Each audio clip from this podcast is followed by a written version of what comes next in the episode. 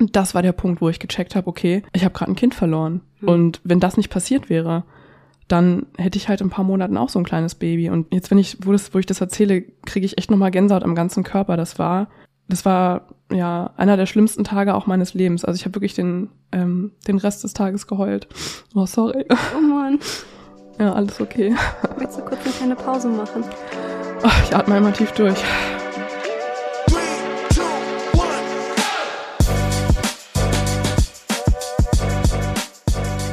Mama halblang mit Rebecca und Sophia.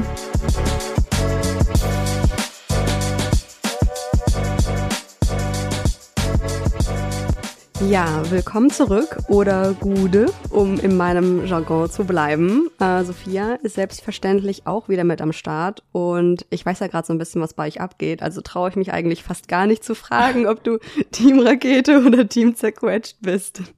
Definitiv Team zerquetscht, weil ich habe Corona, ähm, mein Kind hat Corona, mein Mann ist irgendwie noch Last Man Standing. Aber ja, ich habe heute äh, einmal in der Apotheke gefrühstückt, äh, damit wir hier diese Aufnahme heute machen können. Oh nein.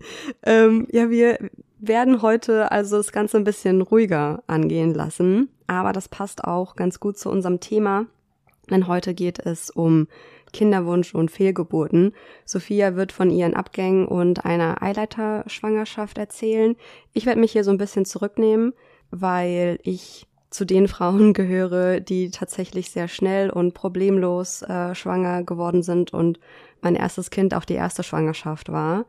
Es wird hier also gerade für Sophia sehr, sehr persönlich, sehr emotional. Wir haben auch im äh, Vorfeld natürlich gesprochen, wie wir diese Folge machen, wie das ablaufen soll und so weiter. Und obwohl wir ja in unserer, in unserer Freundschaft, würde ich mal sagen, eigentlich sehr eng sind, habe ich auch so Sachen gesagt wie, oh Gott, ich wollte jetzt nicht irgendwie zu nahe treten und ich hoffe, das war jetzt nicht unsensibel. Ähm, und du hast mir diesen Zahn ja eigentlich sofort gezogen, ne? Ja, absolut. Also du kannst mir wirklich jede Frage stellen und du, ja, ich finde es total lieb von dir, dass du da so sensibel versuchst mit umzugehen, weil bei anderen Frauen wird es sicherlich auch anders sein, so der Umgang, dass die da weniger offen mit umgehen. Aber heute ist jede Frage erlaubt. Genau, also heute kommt hier alles auf den Tisch. Wir beziehungsweise vor allem Sophia wollen heute ganz offen mit diesem Thema umgehen, das ja eigentlich immer noch ein Tabuthema ist. Ganz, ganz kurz, bevor es so richtig losgeht, hast du das auch so empfunden als Tabuthema? Also ich denke, es ist schon mittlerweile besser geworden, dass es ähm, von ein paar Jahren, ein paar Jahrzehnten noch viel krasser war. Aber also die Tatsache, dass fast alle immer noch ähm, zwölf Wochen warten, bis die anderen von der Schwangerschaft erzählen, ist ja immer noch so eine magische Zahl, die irgendwie kursiert. Ähm, und wenn man jetzt nicht unbedingt in dieser Social Media Bubble ist, wo so die ganze Zeit irgendwie Awareness geschaffen wird, dann ist es definitiv immer noch ein Tabuthema. Ich glaube, viele wissen überhaupt gar nicht, wie man damit umzugehen hat und wissen auch überhaupt nicht, dass Fehlgeburten auch was recht Normales sind. Da kommen wir, äh, kommen wir später nochmal zu, wie häufig das eigentlich ist. Ja, dazu kann ich auch direkt was sagen eigentlich. Damit wollte ich auch einsteigen. Also du machst ja eine perfekte Moderationsüberleitung für mich. nee, weil also bis ähm, ich dann schwanger wurde oder wir beschlossen hatten, dass wir es äh, mal probieren, wir haben es auch einfach irgendwie drauf ankommen lassen und äh, beim übernächsten Zyklus war ich dann schwanger. Aber bis dahin wusste ich gar nicht, wie häufig Fehlgeburten eigentlich stattfinden, dass das gar nicht so selten ist. Weswegen das ja eigentlich so absurd ist dass das immer noch ein Tabuthema ist, denn ich habe da mal recherchiert. Und zwar, also mehr als jede zehnte Frau weltweit erleidet mindestens einmal im Leben eine Fehlgeburt. Hochgerechnet sind das weltweit 23 Millionen Aborte oder anders ausgedrückt 44 pro Minute. Krass. Oder? Das, also 44 Menschen pro Minute gehen verloren. Also die Menschen, die nie auf die Welt kommen werden. Es ist super heftig. Ich glaube, bei den, bei den meisten ist es so, dass sie innerhalb von drei Zyklen schwanger werden. Ich glaube, das ist so das häufigste. Aber mir hat auch meine Frauenärztin gesagt, dass Frauen, die drei Kinder oder mehr haben, mit recht hoher Wahrscheinlichkeit schon eine Fehlgeburt erlitten haben. Und äh, das kann ich so aus der anekdotischen Evidenz auch bestätigen, als ich mal so im Bekanntenkreis gefragt habe oder auch in meiner Familie, dass das halt einfach gar nicht so selten ist. Und lustigerweise öffnen sich die Frauen dann auch super gerne, wenn man das Thema halt von sich aus mal anspricht.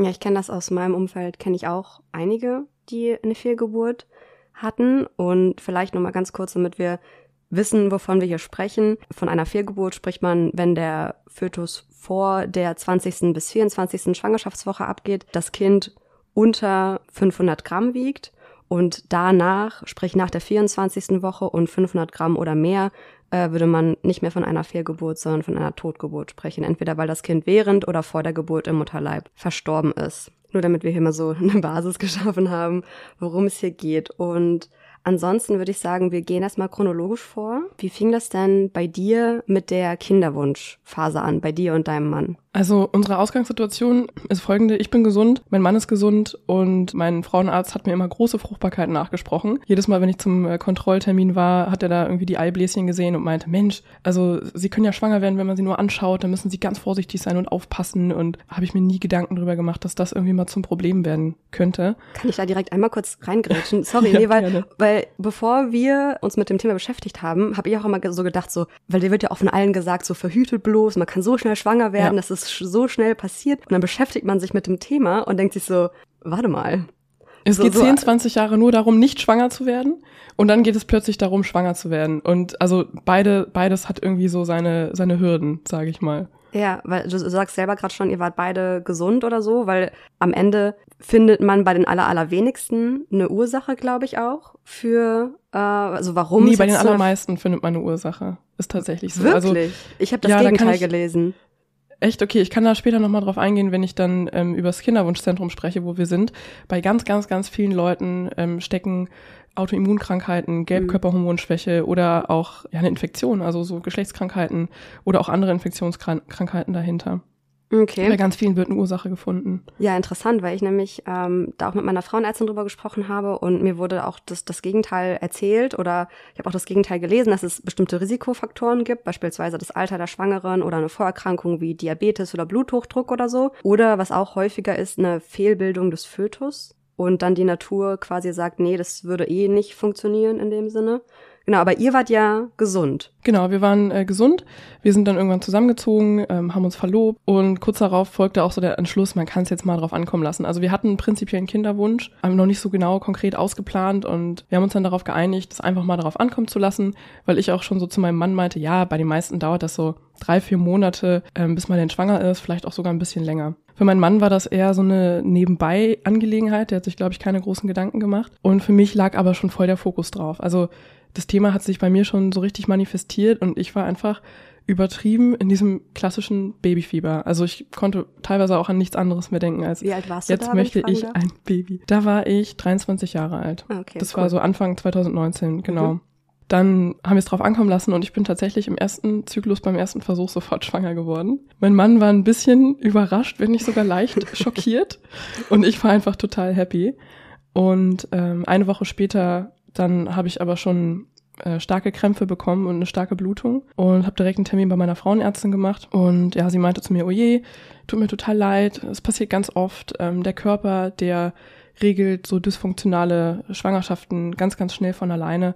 Und nächstes Mal klappt's auf jeden Fall. Ist auch erstmal eine brettharte Aussage. So, nächstes Mal klappt's auf jeden Fall. Ist halt so ein Versprechen, das, von dem sie ja nicht weiß, ob sie es halten kann. Ja, das stimmt. Ähm, wobei ich ja im Laufe der Zeit mit zwei verschiedenen Gynäkologinnen Kontakt hatte. Also ich glaube, diese, diese positive, hoffnungsvolle Ausstrahlung, ich glaube, dass die auch eine recht wichtige Rolle spielt, weil da werde ich später noch drauf eingehen, irgendwann verliert man die Zuversicht und die Hoffnung. Und wenn da jemand ist, der halt ähm, eine Fachkraft ist und dir sagt, es wird klappen, du wirst schwanger, dann gibt einem das schon so ein, so ein bisschen Sicherheit irgendwie. Das ist schon so ein Strohhalm, an dem man sich irgendwie festhalten kann. Genau, da habe ich mir noch keine großen Sorgen gemacht. Und ein paar Monate später war dann genau das gleiche Spiel. Also ich hatte dann auch ähm, wieder krasse Schwangerschaftsanzeichen und habe einen Test gemacht, der war auch sofort positiv. Und eine Woche später war dann genau das gleiche Spiel. Also ich hatte extreme Krämpfe, eine super starke Blutung.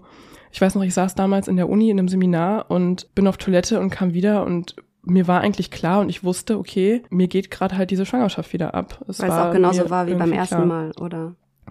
Genau, ja.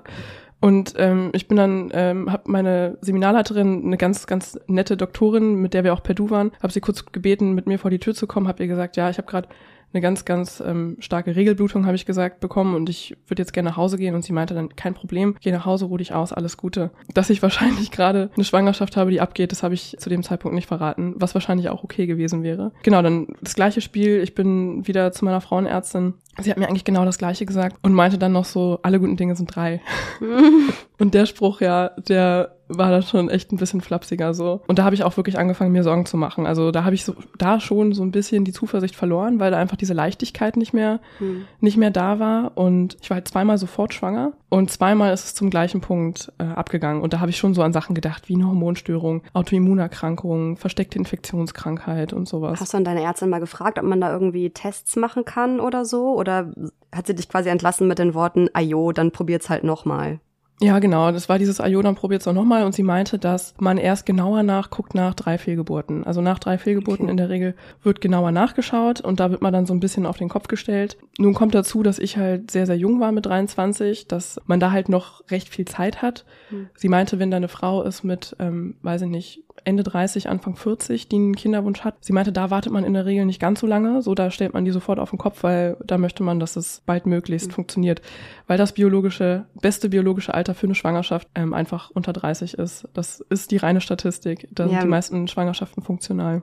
Mit, mit der Aussage hat mich meine Frauenärztin auch damals empfangen. Ich bin dahin nachdem irgendwie ein Tag, nachdem mein Schwangerschaftstest positiv war, weil ich irgendwie dachte, naja, ich lasse mir das nochmal von meiner Ärztin bestätigen. Ich habe damals, bis ich den allerersten Ultraschalltermin hatte, habe ich, glaube ich, zehn Schwangerschaftstests oder so gemacht, um immer oh, zu gucken, ob der immer noch positiv oh. ist. Und, und sie meinte auch so, ja, ich war da 25, glaube ich. 25 oder 24, bin mir gerade nicht mehr sicher. Und sie meinte so, ja, nie geraucht, keine Vorerkrankungen, 25, perfektes biologisches Alter und so weiter. Und dann macht man sich natürlich erstmal keine Sorgen.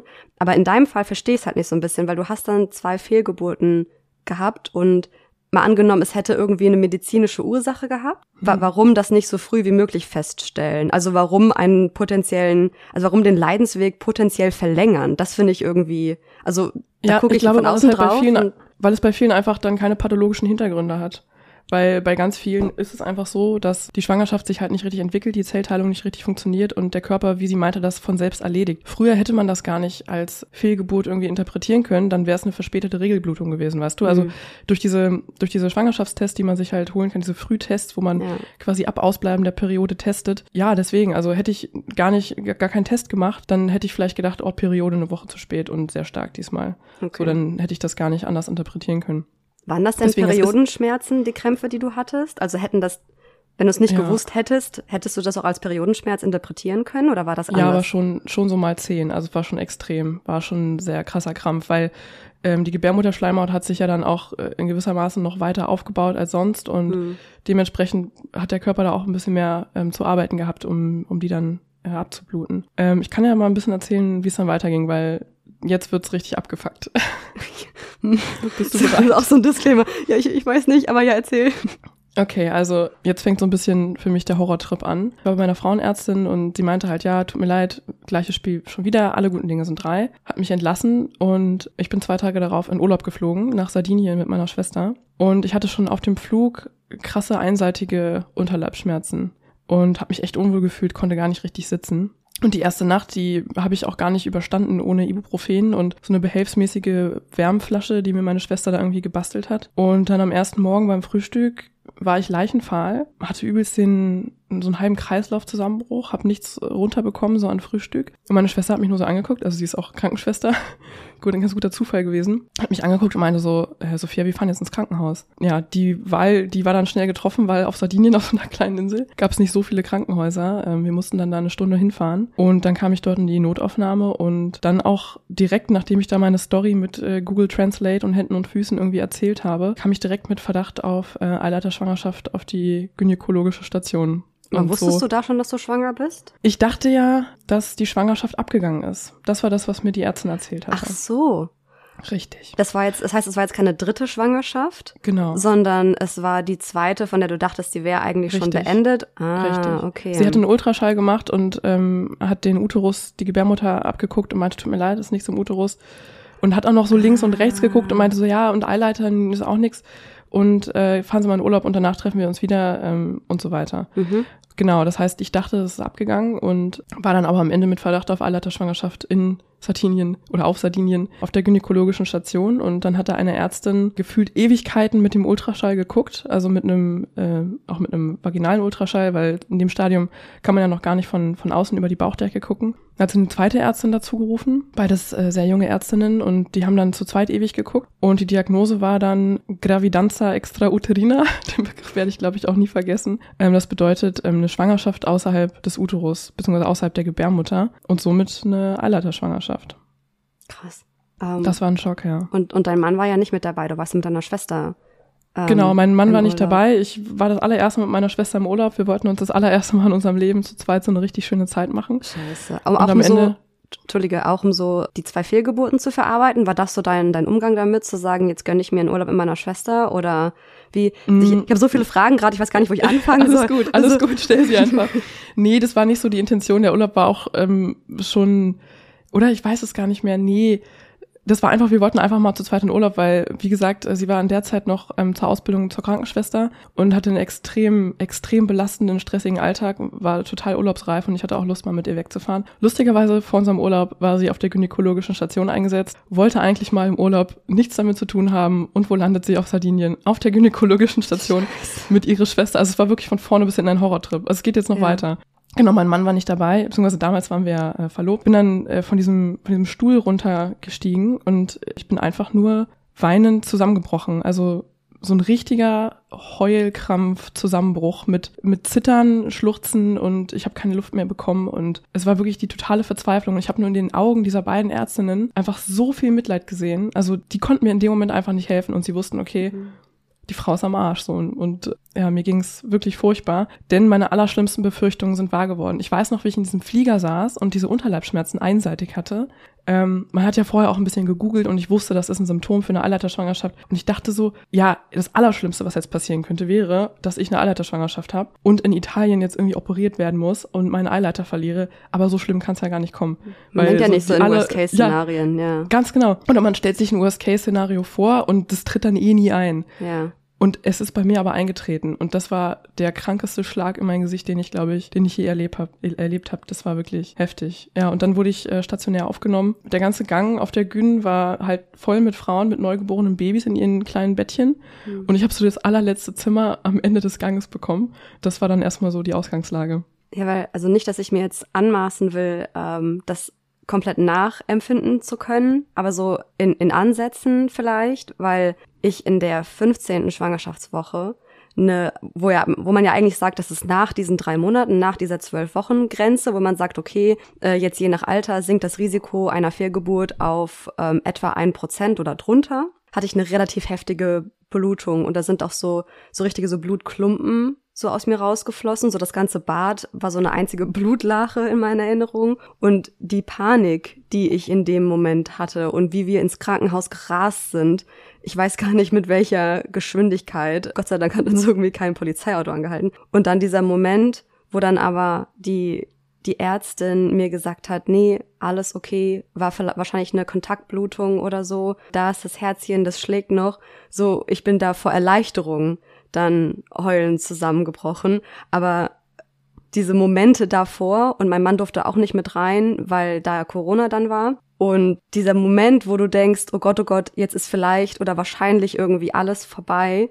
das ist ja so wirklich, das zerreißt dich ja richtig. Komplett. Und jetzt stell dir vor, dass halt diese Befürchtung von dir äh, sich dann bewahrheitet genau. hätten in diesem Moment. So, das genau, deswegen kann man gar nicht richtig. Deswegen will ich gar nicht sagen, dass, es, dass ich mir das anmaßen möchte, nachzuempfinden, wie, wie du dich gefühlst, gefühlt hast. Das muss mein Gefühl mal 100 gewesen sein. Aber ja, ich, ich, ich versuche einfach so ein bisschen nachzuvollziehen, was da mit dir passiert ist. Vor allem dann danach, wenn du in dem Zimmer warst und dann alleine gewesen bist, wenn ich das. Genau. Ich erzähle ja. mal ein bisschen weiter. Ich genau. war dann ähm, alleine in dem Zimmer und es war auch schon kurz darauf klar, dass ich äh, operiert werden muss, weil, genau, ich kann mal auch so ein bisschen erzählen, was macht der Eileiter überhaupt. Vielleicht ist das auch noch ein bisschen interessant, um so die Architektur ähm, mhm. nachzuvollziehen. Also der Eileiter ist die Verbindung zwischen Eierstöcken und Uterus. Äh, Uterus ist die Gebärmutter. Und die Eizellen, die reifen die Follikelbläschen im Eierstock und springen dann in den Eileiter. Die wandern dann durch den Eileiter durch und werden im besten Fall auf dem Weg in den Uterus von einem Spermium befruchtet.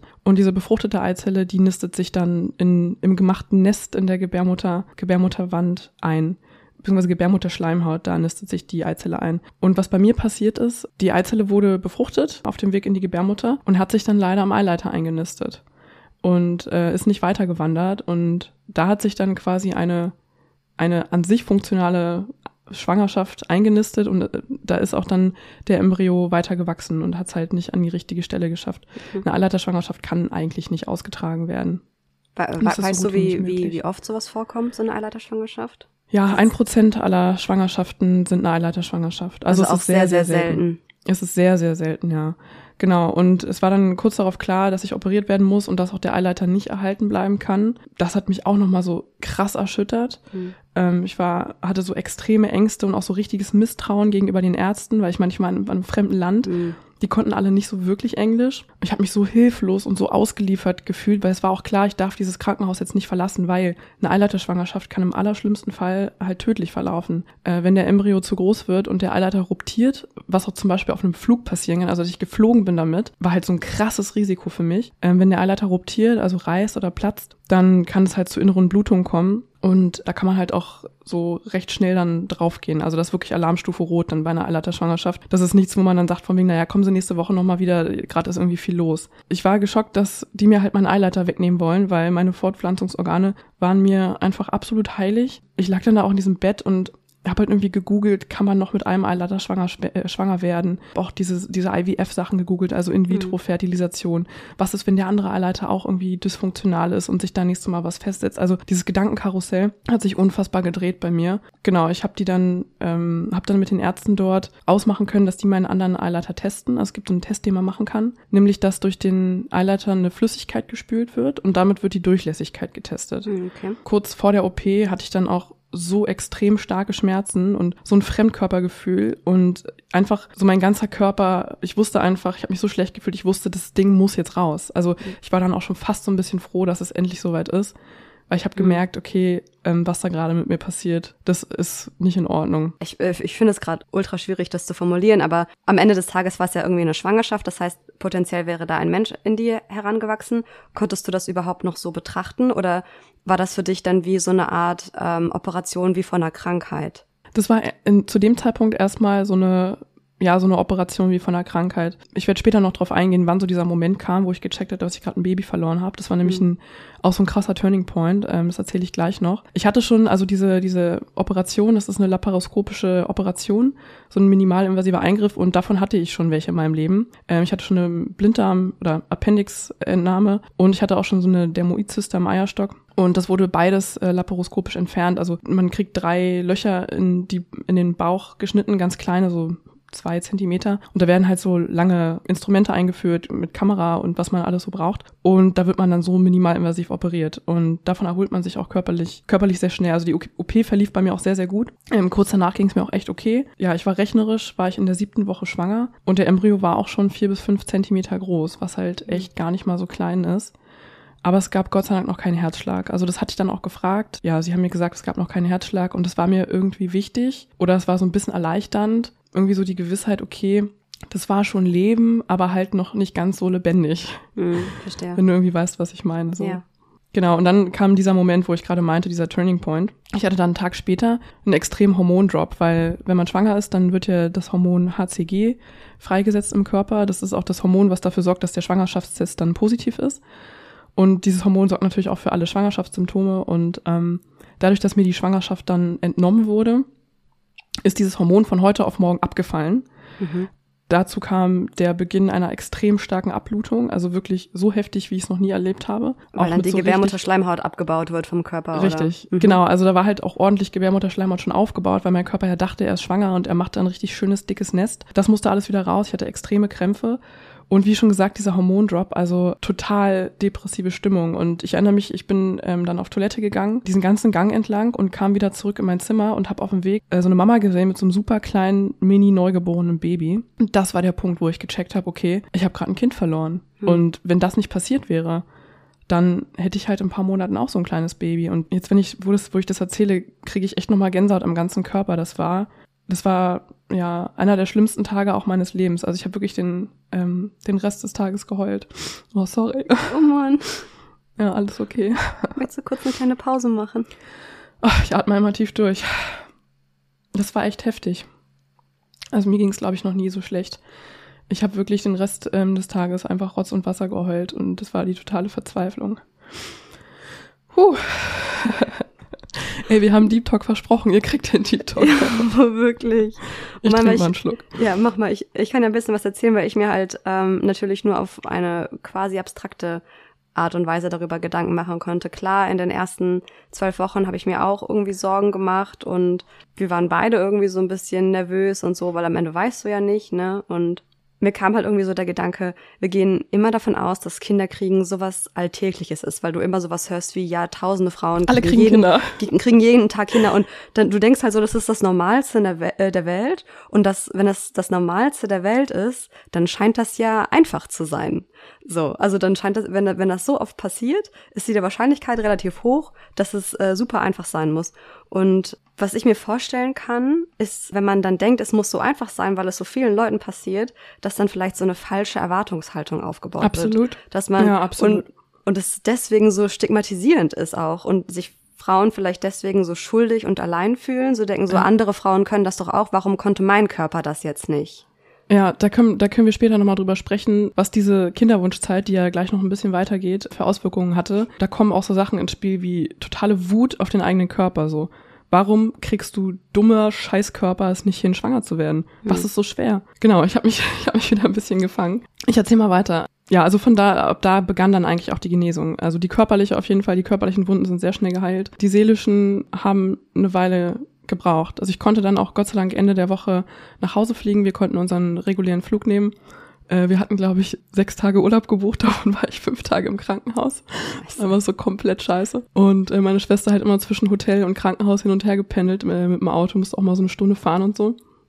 Ähm, also von vorne bis hinten ein Horrortrip und für uns beide traumatisch. Wir haben echt eine Weile gebraucht, bis wir das irgendwie verdaut hatten. Genau, diese, diese seelischen Wunden, die haben lange gebraucht, bis eigentlich ins erste Trimester der Schwangerschaft, die mir jetzt mein Sohn geschenkt hat. Und wie man jetzt gerade sieht an, an meiner Erzählung und Reaktion gerade, sind da Wunden wahrscheinlich immer noch nicht so ganz geheilt. Vielleicht geht's auch gar nicht so richtig. Können wir, bevor wir zu deiner Kinderwunschzeit kommen, Ja. vielleicht noch mal ganz kurz drüber, also ich, die hat nämlich so Fragen, wie dann der, der Umgang damit so gewesen ist, weil Ja. wenn wir jetzt kurz einen, quasi einen inhaltlichen Cut machen, ist das was jetzt äh, quasi zwei Abgänge gehabt und eine Eileiter-Schwangerschaft. Also äh, im Schnitt waren es zwei Schwangerschaften, aber Genau. so nee, es war, es war ein früher Abgang und dann ein, eine Situation, wo die Ärztin meinte, es sei ein Abgang und es war eigentlich eine Eileiterschwangerschaft, wo dann der Eileiter entnommen wurde. genau, ich habe mir ein paar Interviews mit Fachärzten durchgelesen und Du viele- Streber! Ja, ich, ich wollte mich, weil ich dachte, ich kann gespannt. emotional nicht so viel beitragen, deswegen informiere ich mich so ein bisschen. Ja, super. Ähm, du machst den Infoteil hier heute. Viele sagen, dass es quasi so zwei Kategorien gibt, wie, wie Frauen das dann danach betrachten. Und zwar, es gibt solche Frauen, die das als dieselbe Art von Verlust empfinden, wie wenn jemand gestorben ist, der schon auf der Welt war. Also irgendwie ein Verwandter und Freund von dir, der dich halt schon dein Leben begleitet hat oder so. Oder, dass es eher eine Trauer über die verlorene Zukunft und ähm, zerstörte Hoffnungen ist. Könntest du dich da Zweiteres. einordnen, ja? Okay. Absolut. Finde ich voll interessant, dass es da überhaupt einen Split gibt, weil das ja alles, wenn man es selber empfindet und erlebt, so ultra subjektiv ist. Und eigentlich ganz schön zu hören, dass man das sogar so ein bisschen kategorisieren kann. Definitiv zweiteres. Ich dachte dann auch sowas wie irgendwie, was für ein Baby wäre das gewesen? Es hätte so schön sein können. Hab mir ausgerechnet, wann wäre es auf die Welt gekommen. Und definitiv äh, Trauer über die verlorene Zukunft. Ja. Dann habe ich noch gelesen, dass ähm, vier bis sechs Wochen nach der Fehlgeburt acht bis zwanzig Prozent der Frauen Symptome einer Depression zeigen. Was ich wenig fand, erstmal auf den Mhm. ersten Blick tatsächlich. Und ähm, bis zu 32 Prozent starke Angstgefühle, die nach einem Jahr weitestgehend verschwunden sind. Hast du Mhm. in der Zeit danach irgendwie mal darüber nachgedacht, professionelle Hilfe in Anspruch zu nehmen? Also ich meine jetzt nicht zum Kinderwunschzentrum Mhm. dafür, sondern psychologische Hilfe, um damit klarzukommen? Oder hast du das in der Familie mit dir irgendwie gemacht? Das ist eine ganz gute Frage. Ich habe äh, also ich habe nicht in Betracht gezogen, ähm, psychologische Hilfe heranzuziehen. Ich habe dann, also mein Weg mit äh, Trauma umzugehen, war dann auf jeden Fall ganz vielen Leuten davon zu erzählen. Es war auch teilweise in manchen Situationen so ein bisschen mit Dieses der Tür ins Haus. Oversharing oder Ja, ganz genau. Also ich erinnere mich noch, dass ich dann wieder in der Uni war und mich Kommilitone gefragt habe, und wie waren deine Semesterferien? und, und ich halt, und ich halt nur so meinte, ja, war ziemlich beschissen. Ähm, ich war auf Sardinien, hatte eine Eileiterschwangerschaft und wurde operiert und mir wurde der Eileiter entnommen. Und er guckt mich nur so an, okay. weißt du, er denkt, du erzählst von irgendwelchen Ja. geilen Partys oder so und dann Genau, sagst du und- so, ja. Ja, und er dann auch nur so, okay, aber dir geht's jetzt wieder gut? Und ich so, ja, naja, geht so. Also ähm, es war dann wirklich so, so ein bisschen dieses Oversharing auf jeden Fall. Aber das hat mir geholfen, damit umzugehen. Und ja, meine Familie wusste dann natürlich Bescheid, ist ja klar. ja. Es ist der denkbar beschissenste Weg, seiner Familie mitzuteilen, dass man versucht, schwanger zu werden. Also, die wussten das vorher gar nicht, dass ihr das versucht. Ihr habt das nicht Nee. irgendwie Nee, nee, kommuniziert. guck mal, wir sind gerade zusammengezogen, wir haben uns gerade verlobt und das war auch sowas so, es war eigentlich ganz schön, das auch so ein bisschen geheim zu halten. So, Mhm. ich habe mir halt vorgestellt, wie ich dann irgendwann schwanger bin und das halt meiner Familie erzählen kann und sich alle freuen und sie, ich sie halt so übelst damit überraschen und auch so ein bisschen schockieren kann, ähm, weil die, glaube ich, gar nicht so damit gerechnet haben, ähm, dass wir das Thema jetzt schon angehen. Und ich hatte mich voll darauf gefreut, eigentlich, die dann so, ja, so ein bisschen zu schockieren äh, und zu überraschen. Und ja, das war dann halt wirklich so dieser Anruf aus dem Krankenhaus. So, yo, Leute, ich bin hier im Krankenhaus, ich habe eine Eileiterschwangerschaft und mir wird der Eileiter entnommen. Es war halt ein Schock für alle. Wir haben ja auch unsere große Community-Umfrage gemacht und da kamen auch ein paar Fragen an dich, die auch gerade zu dem Thema passen. Und erstmal ein Drittel von den Leuten, die abgestimmt haben, haben angegeben, dass sie auch eine Fehlgeburt hatten, ob eine oder mehrere, unklar, aber auf jeden Fall eine. Und da kam auch die Frage, welche Worte oder welche Gesten, welchen Umgang hättest du dir vielleicht von deinem Umfeld gewünscht? Gab es da überhaupt eine Diskrepanz? zwischen dem, was dein Umfeld gemacht hat und dem, was du dir gewünscht hättest? Ja, ganz, ganz viele reagieren so mit diesem, ja, wird schon klappen. Du musst dich einfach mal ein bisschen entspannen und dann wird es schon. Also dieser Spruch, mach dich mal ein bisschen locker, entspann dich mal ein bisschen, nicht so viel dran denken, äh, dann klappt es schon von ganz alleine. Das ist so unsensibel und so wenig einfühlsam, weil es einfach auch nichts an der aktuellen Trauer irgendwie ändert und ja, wenn einem diese Zuversicht verloren geht und da Leute irgendwie um die Ecke kommen und der Meinung sind, man muss sich einfach nur mal ein bisschen locker machen und dann klappt schon alles, ähm, obwohl man im Hinterkopf irgendwie hat von wegen, okay, ich habe einen Eileiter weniger, ich hoffe, der zweite funktioniert irgendwie halbwegs und so viele Fragen in seinem Kopf hat und irgendwie schon tausendmal künstliche Befruchtung gegoogelt hat, dann denkt man sich auch nur so, ach komm, fuck off, so, du hast irgendwie absolut gar keine Ahnung, wie es mir gerade geht. Ansonsten gibt's aber auch Leute, die super einfühlsam und positiv reagiert haben. Also unsere ganzen Freunde haben das dann auch mitbekommen und als ich nach Hause kam, haben sie mir Blumen geschickt, Schokolade geschickt, Karten geschrieben, haben sich ständig erkundigt, mir bei WhatsApp geschrieben, hey Sophia, wie geht's dir, was ist so los? Das hat mir extrem geholfen. Also einfach zu wissen, okay, ich bin nicht alleine, da gibt's Leute, die denken an mich. Hättest du vielleicht einen Tipp an jemanden, der weiß, oh, in meinem Um- Umfeld hatte gerade jemand eine Fehlgeburt und der fragt sich dann, wie, wie gehe ich damit jetzt um? Soll ich auf die Person eingehen oder lieber in Ruhe lassen? Hättest du da einen Tipp für einen Umgang? Also erstmal kann man Leute immer fragen, von wegen, hey, so ich, ich denk an dich und du musst mir sagen, irgendwie brauchst du ein bisschen Ablenkung, ähm, ist es okay für dich, wenn ich dich jeden Tag frage, wie es dir geht? Also man kann natürlich auch nachfragen, welche Reaktion erwünscht ist. Ansonsten, ich fand es so schön, dass ich einen Strauß Blumen geschickt bekommen habe tatsächlich, weil das auch so anerkannt hat. Also weißt du, wenn man im Krankenhaus ist, kriegt man Blumen geschickt, wenn man sich ein Bein gebrochen hat oder sowas. Und das war halt so dieses, okay, obwohl meine, ich sag mal auch Behinderung, nämlich dass ich einen Eileiter verloren habe, und halt diesen Verlust erlitten habe, obwohl das halt nicht sichtbar ist von außen, wird das irgendwie anerkannt, so als krank sein oder als gute Besserung, so. Und Mhm. diese Geste fand ich irgendwie so schön, einfach, ja, zu behandelt, äh, behandelt zu werden, äh, wie jemand, der halt wirklich krank ist und einfach einen krassen Eingriff so hinter sich hat. Und dann einfach nicht gesagt wird, ja, ist doch nicht so schlimm, sondern dein, Ja, genau. dein Schmerz und dein Verlust als Ja. legitim. Ist tausendmal besser als dieses, naja, irgendwann klappt schon und mach dich mal ein bisschen locker. Ja, so beim Thema Klischees und mit komischen Sprüchen, mit denen man dann konfrontiert wird, da habe ich auch mal mit Bekannten drüber gesprochen, so weil wir auch ja in meinem Umfeld Leute mit einer Fehlgeburt zu kämpfen hatten und das verarbeiten mussten. Die haben beispielsweise auch sowas gehört wie, ja, ist doch nicht so schlimm, dann wirst du halt noch mal schwanger. Dann kriegst du halt noch mal ein Kind, sozusagen.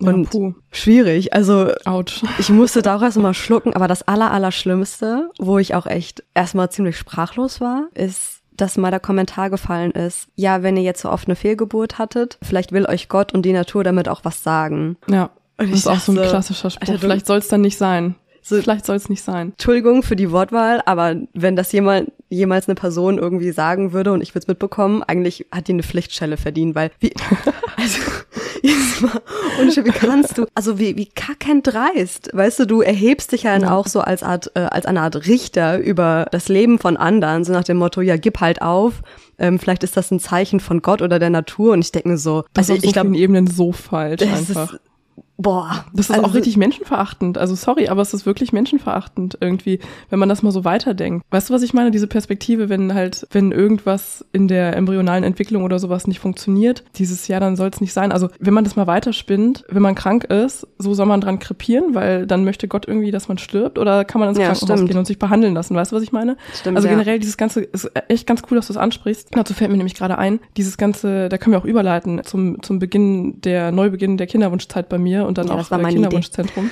Super. ähm, nice, heute flutscht es, oder? Weil mit diesem Kinderwunschzentrum, das ist stigmatisiert, dass man sich da Hilfe holt. Weil viele denken wirklich, es soll halt dann einfach nicht sein. Und manchmal sind es nur ganz, ganz kleine, kleine Dinge, die nicht funktionieren. Und die Ärzte in der Kinder, im Kinderwunschzentrum sagen halt ganz klar, so, die machen keine Menschenexperimente oder irgendwie der Mensch aus dem Reagenzglas oder so, sondern sie schlagen einfach nur die Brücke zwischen Spermium und Eizelle äh, sorgen dafür, dass das an der richtigen Stelle sich einnistet und ein mhm. Kind entstehen kann. Also so viel Hexenwerk ist es am Ende eigentlich auch nicht. Ja, ich glaube, das ist vielleicht auch deswegen so ein bisschen ähm, stigmatisiert, weil wenn du dann Leuten erzählst, so ja, wir sind jetzt bei einem Kinderwunschzentrum in Behandlung, dann, was ja der Subtext dahinter ist, ja. ist ja, oh, die haben es jetzt so und so lange probiert und anscheinend klappt das auf dem, in Anführungsstrichen, natürlichen Wege nicht. Oh, und dann machen wir es künstlich, das ist, das künstlich, ist, ein ja, künstliches das, Baby. Das ist wohl äh, ein Paar mit Problemen. Also da kann ich ja. das schon verstehen, dass man da so ein bisschen Vorbehalt hat, darüber zu sprechen. Also ich kann ja auch mal, ich bin zum Beispiel auch ein Reagenzglaskind. Ich bin auch ein, äh, ich bin auch ein ein, Kinderwunsch-Experiment, wenn du so. Aber dafür äh, bist du, so ganz willst. gut geraten, eigentlich, finde ich. Oder? ich finde es eigentlich ganz okay. So, aber ihr habt ja Gott sei Dank nicht aufgegeben und euch so einen mhm. Quatsch einreden lassen. So, wie genau. ging es denn dann weiter bei euch? Genau, also ähm, kurz nach der Heimreise ging dann mein nächster Gang direkt ins Kinderwunschzentrum zu einer Ärztin, die mich die ganze Zeit in Italien über telefonisch betreut hat. Die habe ich über familiäre Kontakte ranbekommen sozusagen. Sie war quasi auch ein Riesenstrohhalm, an dem ich mich ähm, festhalten konnte. Denn sie hat einfach auch so ein bisschen geguckt, dass da in Italien alles mit rechten Dingen zugeht. Sie hat mir dann immer gesagt, okay Sophia, die Kollegen haben das und das und das geplant.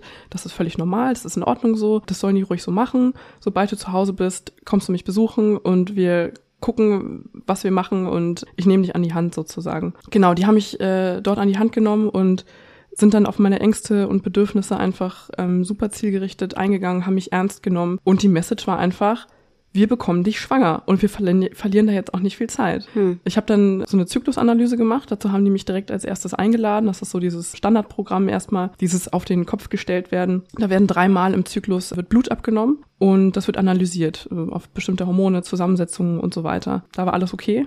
Das war für mhm. mich schon mal wirklich erleichternd, dass ich wusste, okay, ich habe kein komisches Syndrom oder irgendwie eine Gelbkörperhormonschwäche oder was auch immer. Wurde denn dein Partner auch untersucht oder hat er sich gar ähm, nicht, gar keine Gedanken um seine Fruchtbarkeit gemacht? Der war ich jetzt mal so kackendreist.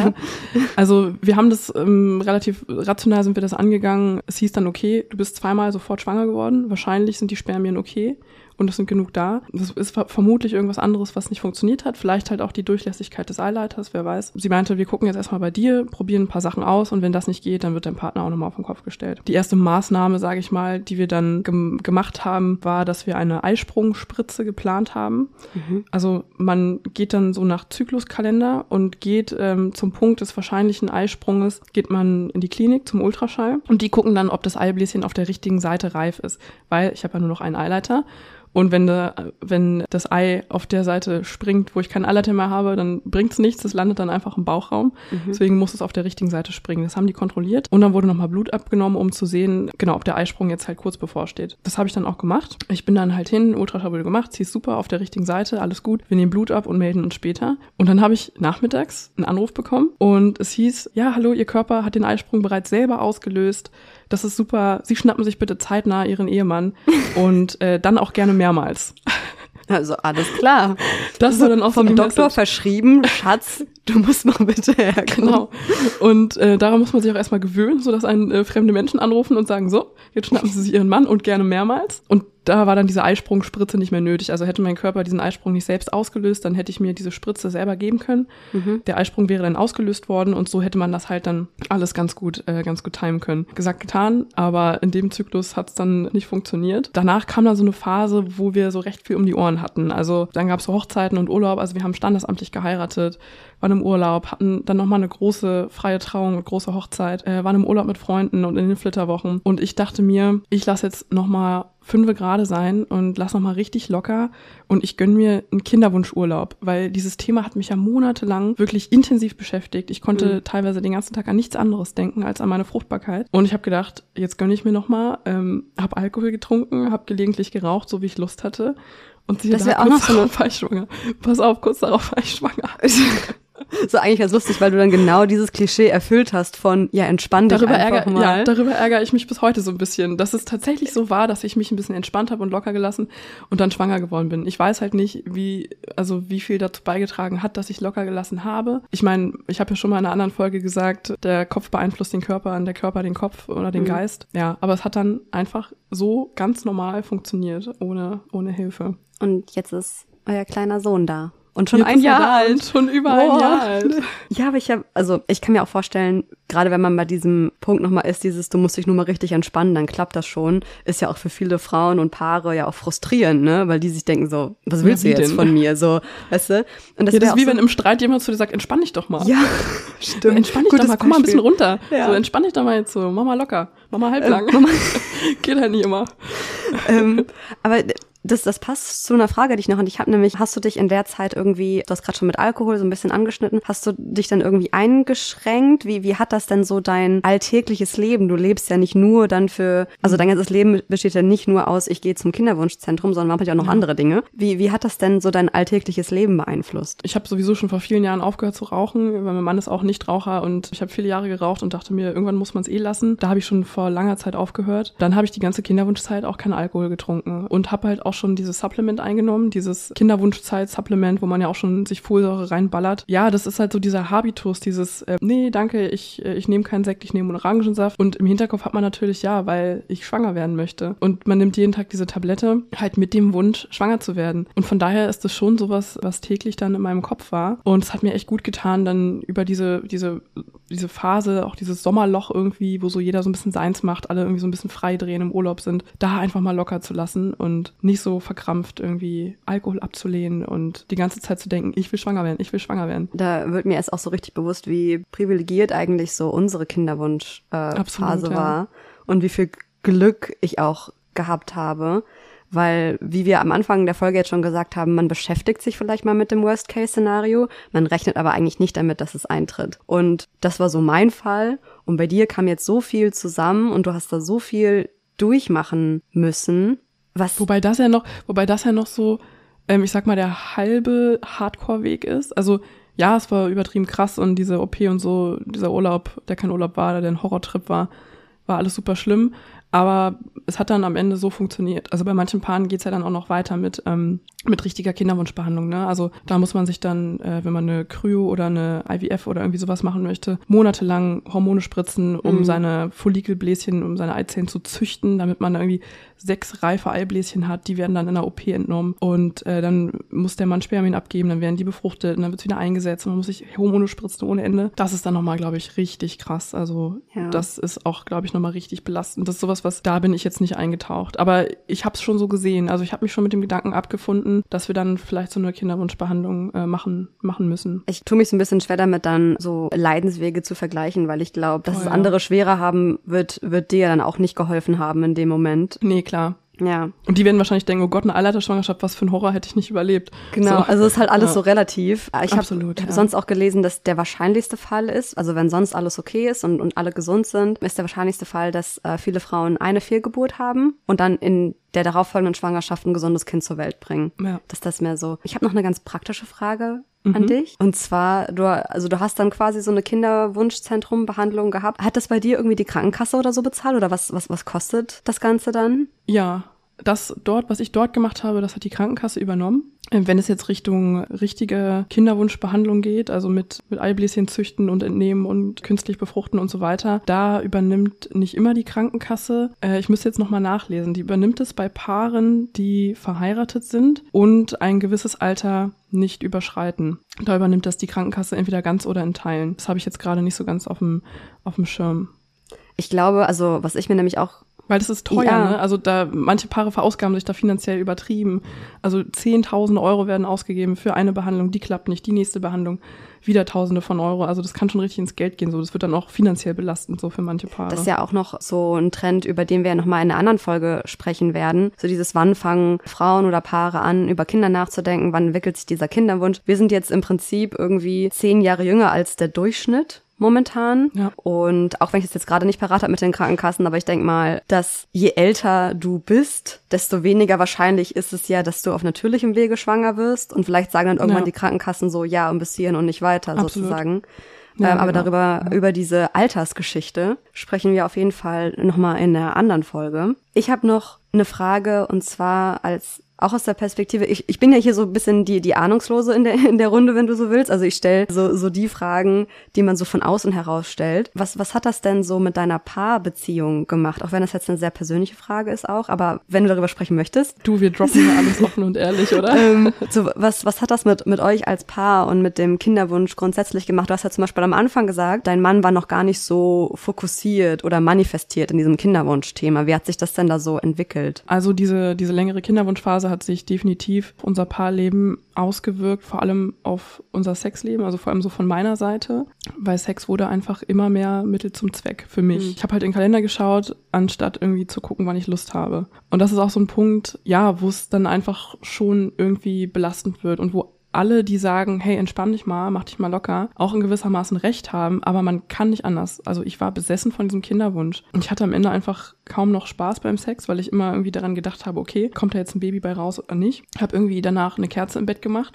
Wir kennen sie alle, die Kerze, oder? Ich, ich hoffe, dass ich mich jetzt nicht übelst damit blamiere. Schreibt uns doch mal bei Instagram, mamahalblang.podcast, ob, der schon mal, ob ihr schon mal von der Kerze gehört habt. Ich merke jetzt erst, nachdem unser, unser Sohn geboren ist, wie mich das belastet mhm. hat, weil ich halt einfach wieder so viel mehr Spaß dabei habe, weil einfach dieser Druck weg ist, dass jetzt dabei ein Kind rauskommen muss. Also es hat mich psychisch wirklich enorm belastet, dann auch so in der Paarbeziehung. Und ich hatte einfach zunehmend so eine, so eine depressive Stimmung, ähm, hatte extreme Ängste und auch so ein richtiges Gedankenkarussell. Und mir ist einfach so diese Zuversicht und Hoffnung richtig abhanden gekommen. Mir hat dann irgendwann so die Leichtigkeit einfach im Leben gefehlt. Ich, ich kann mir auch gut vorstellen, wenn ich versuche, mich da hineinzuversetzen, so ein Kinderwunschthema, egal wann im Leben einer Frau, der dieser Kinderwunsch dann auftaucht oder wenn man sich überhaupt damit beschäftigt, möchte ich Kinder oder nicht. Das ist ja auch was irgendwie momentan heiß diskutiert wird, ob man Frauen überhaupt fragen sollte, ob sie Kinder wollen oder nicht, weil du nie weißt, ob du in ein potenzielles Fettnäpfchen reintrittst. Aber ich glaube, das Heikle an dieser Frage oder an dem Thema ist ja, dass dieser Kinderwunsch oder diese Beschäftigung mit dem Kinderwunsch irgendwann ein definitives Ende hat. Also irgendwann ist die Entscheidung absolut. Irgendwann ist halt einfach, ja. um vielleicht im Klischee zu bleiben, die biologische Uhr de facto abgelaufen, auch wenn du natürlich ja. heute mittlerweile sehr viele Methoden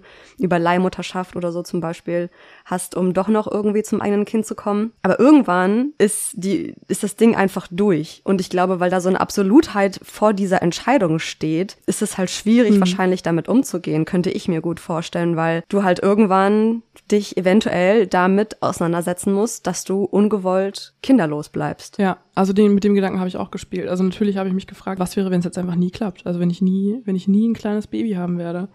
Und das sind Gedanken, die einen absolut äh, zermartern.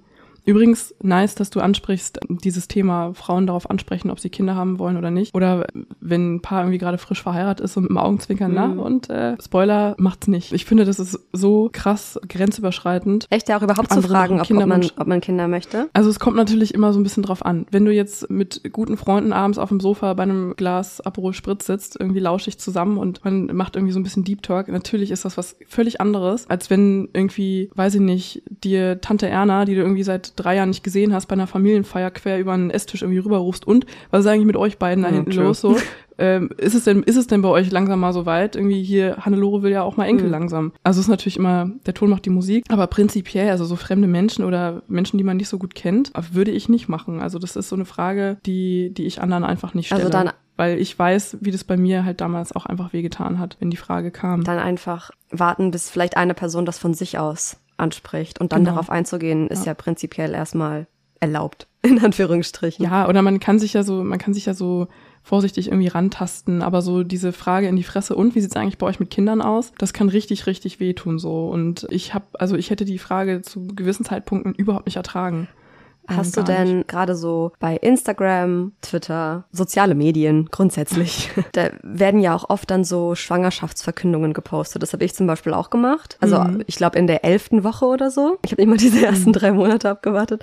Die wirst du ja auch gesehen haben, auch in deiner Kinderwunschzeit, oder? Hat das was bei dir ausgelöst? Voll. Gefühlt ist es ja dann so, dass plötzlich alle schwanger werden um einen herum. Bei allen funktioniert's, außer bei einem selbst. Und je mehr man bei Instagram in diese Bubble irgendwie abtaucht, in diese perfekte Baby-Bubble, desto mehr schlägt einem ja dieser Ru- Algorithmus auch vor. Mhm. Also auf dieser Discovery-Page sieht man dann plötzlich nur noch dicke Bäuche, nur noch positive Schwangerschaftstests. Das kann auch richtig zermartern. Und auf der anderen Seite, wenn man in diese Kinderwunsch-Bubble abdriftet, also es gibt auf Instagram auch so eine riesige Kinderwunsch-Community, was mega cool ist, so dass sich da Betroffene irgendwie äh, vernetzen können und sich einfach nicht alleine fühlen. Aber wenn man da gerade so am Anfang dieses Weges ist, kriegt man dann auch das Gefühl, scheiße, so bei denen allen funktioniert's nicht, bei so vielen funktioniert's nicht und kriegt da einfach einen total verzerrten Blick auf die Realität und da bin ich teilweise wirklich abgedriftet. Also einmal an dieses, okay, alle sind schwanger, ich bin super neidisch und es tut mir weh und dann auch dieses irgendwie, ja, Kinderwunsch ist ein Riesenthema, alle sind betroffen und bei mir wird's auch nicht klappen. Bevor wir diese Folge jetzt beenden, habe ich noch zwei Fragen aus der Community, die ich dir gern, äh, die ich gerne an dich herantrage, die ich nämlich eigentlich ganz schön und Okay. wichtig finde. Und zwar war die erste Frage, denkst du noch häufig an deine Sternkinder? Vielleicht erklärst du auch mal ganz kurz, was Sternkinder sind für Leute, die das vielleicht nicht wissen. Genau, so Sternkinder sind halt ähm, Babys, die es nicht auf die Welt geschafft haben oder nicht, nicht lebendig auf die Welt geschafft haben. Und da ist auch völlig egal, zu welchem Zeitpunkt die sich halt dazu entschieden haben zu gehen. Das sind dann Sternbabys und die Mamas, die Sternbabys haben, sind somit Sternmamas. Also ich bin auch eine Sternmama und ich habe zwei Sternbabys. Und was war nochmal die Frage? Ob du häufig, Ob ich oft an die Genau. denke. Nee, eigentlich nicht. Es, das erste Mal war ja schon sehr, sehr früh, so dass ich nach einer Woche nach dem positiven Test dann diese Blutung hatte. Das habe ich noch irgendwie verkraftet und war da recht resilient. Das zweite Mal, ja, es war ein Horrortrip, aber irgendwie, es war halt auch so dysfunktional, weißt du? Also das, äh, dieser Embryo hat es ja nicht mal in die Gebärmutter geschafft. Und irgendwie, ja, es ist ein Sternenbaby, aber ich denke da nicht mehr so oft dran. Und ich identifiziere mich jetzt auch nicht so extrem mit dieser, mit dieser Rolle irgendwie als Sternmama, aber ich bin es auf jeden Fall. Also du hast dir dann nicht zum Beispiel vorgestellt, was das für Menschen hätten werden können oder so. Ich denke jetzt manchmal dran, wo ich einen Sohn habe, der schon ein Jahr alt ist, denke ich manchmal komischerweise, wenn das nicht gewesen, gewesen wäre, dann hätte ich ihn jetzt nicht. Hm. Und der Gedanke schmerzt mich eigentlich noch viel mehr, als daran zu denken, dass ich vor ihm ein Baby verloren habe. Ich habe ja einen Post auf meinem privaten Instagram-Profil gemacht zum Thema Fehlgeburten, weil ja, ich dachte mir halt, okay, alle sehen mein privates Profil und sehen zusammengezogen, verliebt, verlobt, verheiratet und eine Woche später ist sie schwanger und perfekte Bilderbuchfamilie. So war es halt nicht. Mhm. Und mir war irgendwie schon wichtig, damit einmal so ein bisschen aufzuräumen, um vielleicht auch so Awareness zu schaffen. Ähm, habe super viel Feedback bekommen und eine hat geschrieben, dass die halt jetzt aus dem Himmel zugucken, die anderen beiden Babys und auf mein jetziges Kind aufpassen. Der Gedanke ist irgendwie Ach, schön. ganz schön. Die zweite Frage war, hast du dich von deinen Sternenkindern verabschiedet? Auf eine bewusste rituelle Art und Weise? Nee, also ich habe keinen keinen Ritus gemacht oder sowas. Wenn ich sowas jetzt nochmal erleben würde, dann würde ich das, glaube ich, machen. Ich würde mir ähm, eine Hebamme holen, weil Hebammen begleiten auch Fehlgeburten. Also Hebammen sind nicht nur dafür da, die gesunden, lebendigen Kinder auf die Welt zu bringen, sondern Hebammen begleiten auch Frauen durch Fehlgeburten durch, auch durch Abtreibungen übrigens. Ich glaube, das würde ich machen. Ich würde ähm, meine Hebamme kontaktieren und mit ihr dann darüber sprechen und vielleicht auch das rituell irgendwie verabschieden. Ich glaube, es hätte mir rückblickend geholfen. In dem Moment hatte ich da, glaube ich, nicht so den Handlungsraum. Hätte mir wahrscheinlich gut getan. War irgendwie dann ganz viel gedanklich, was irgendwie abgelaufen ist, um mich zu verabschieden. Hat dein Mann irgendwas in dem Sinne gemacht? Habt ihr darüber viel gesprochen, über eure Sternenbabys? Also ich hatte sehr, sehr viel Redebedarf. Er hatte weniger Redebedarf. Er hat das alles so ein bisschen, also was die Babys betrifft, so ein bisschen nüchterner ähm, betrachtet. Ihm ging es vor allem um meine Gesundheit. Mhm. Nee, ich habe da sehr, sehr viel auch mit mir selbst ausgemacht, muss ich sagen. Also weniger dann in der Partnerschaft, sondern eher mit mir selbst und auch mit meiner Schwester so im Gespräch. Puh. Puh. Ah, Halleluja, hey, heftiges Thema. Heftiges Aber es ist mir so wichtig, drüber zu sprechen, ja. Und jetzt kommt unser kleiner Comic Relief, nämlich unsere Rausschmeißer-Fragenrunde. Rebecca, bist du bereit? Yes.